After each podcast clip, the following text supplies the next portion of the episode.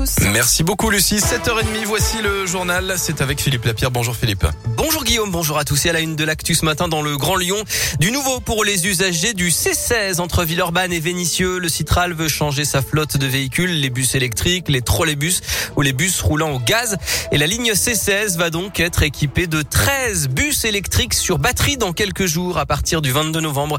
Avantage, ils ne rejettent pas de CO2 contrairement à leurs cousins à moteur thermique. Et puis, ils sont beaucoup plus silencieux. C'est un confort supplémentaire pour les passagers, même si les autres usagers de la route vont devoir redoubler de vigilance.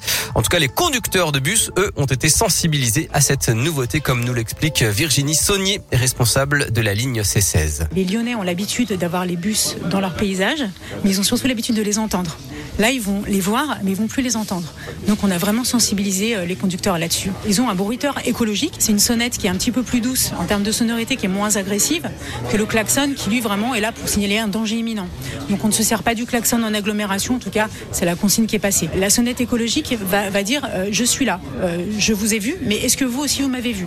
De manière à ce que les piétons appréhendent aussi cette transition, qui sera aussi pour eux de manière très sécuritaire et avec le plus de souplesse possible. Et en fin de service, les bus peuvent recharger leur batterie directement au dépôt TCL des Pins dans le 3e arrondissement où 11 chargeurs ont été installés.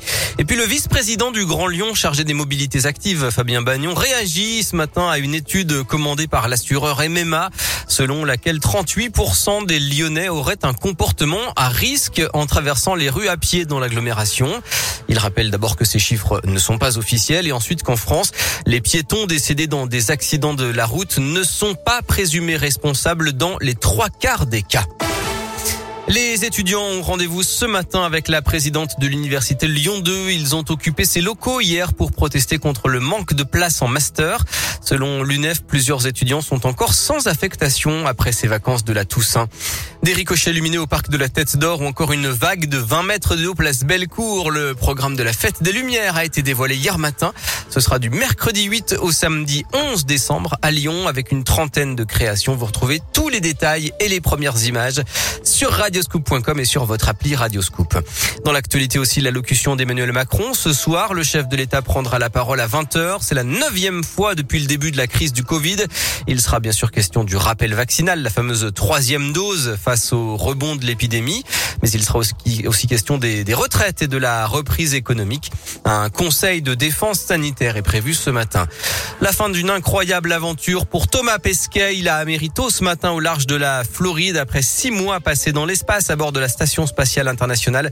Le Français va devoir passer quelques tests médicaux aux États-Unis avant de revenir en Europe. Un mot de sport avec la blessure de David Lighty à Lasvel. L'ailier américain s'est fracturé la main droite samedi face à Paris. Il sera absent pendant deux mois. Les Villeurbanais se déplacent jeudi à Belgrade en Euroleague. Et puis Jordan Verretou remplace Paul Pogba dans le groupe des Bleus. Paul Pogba forfait pour les matchs face au Kazakhstan et la Finlande en qualification du Mondial 2022.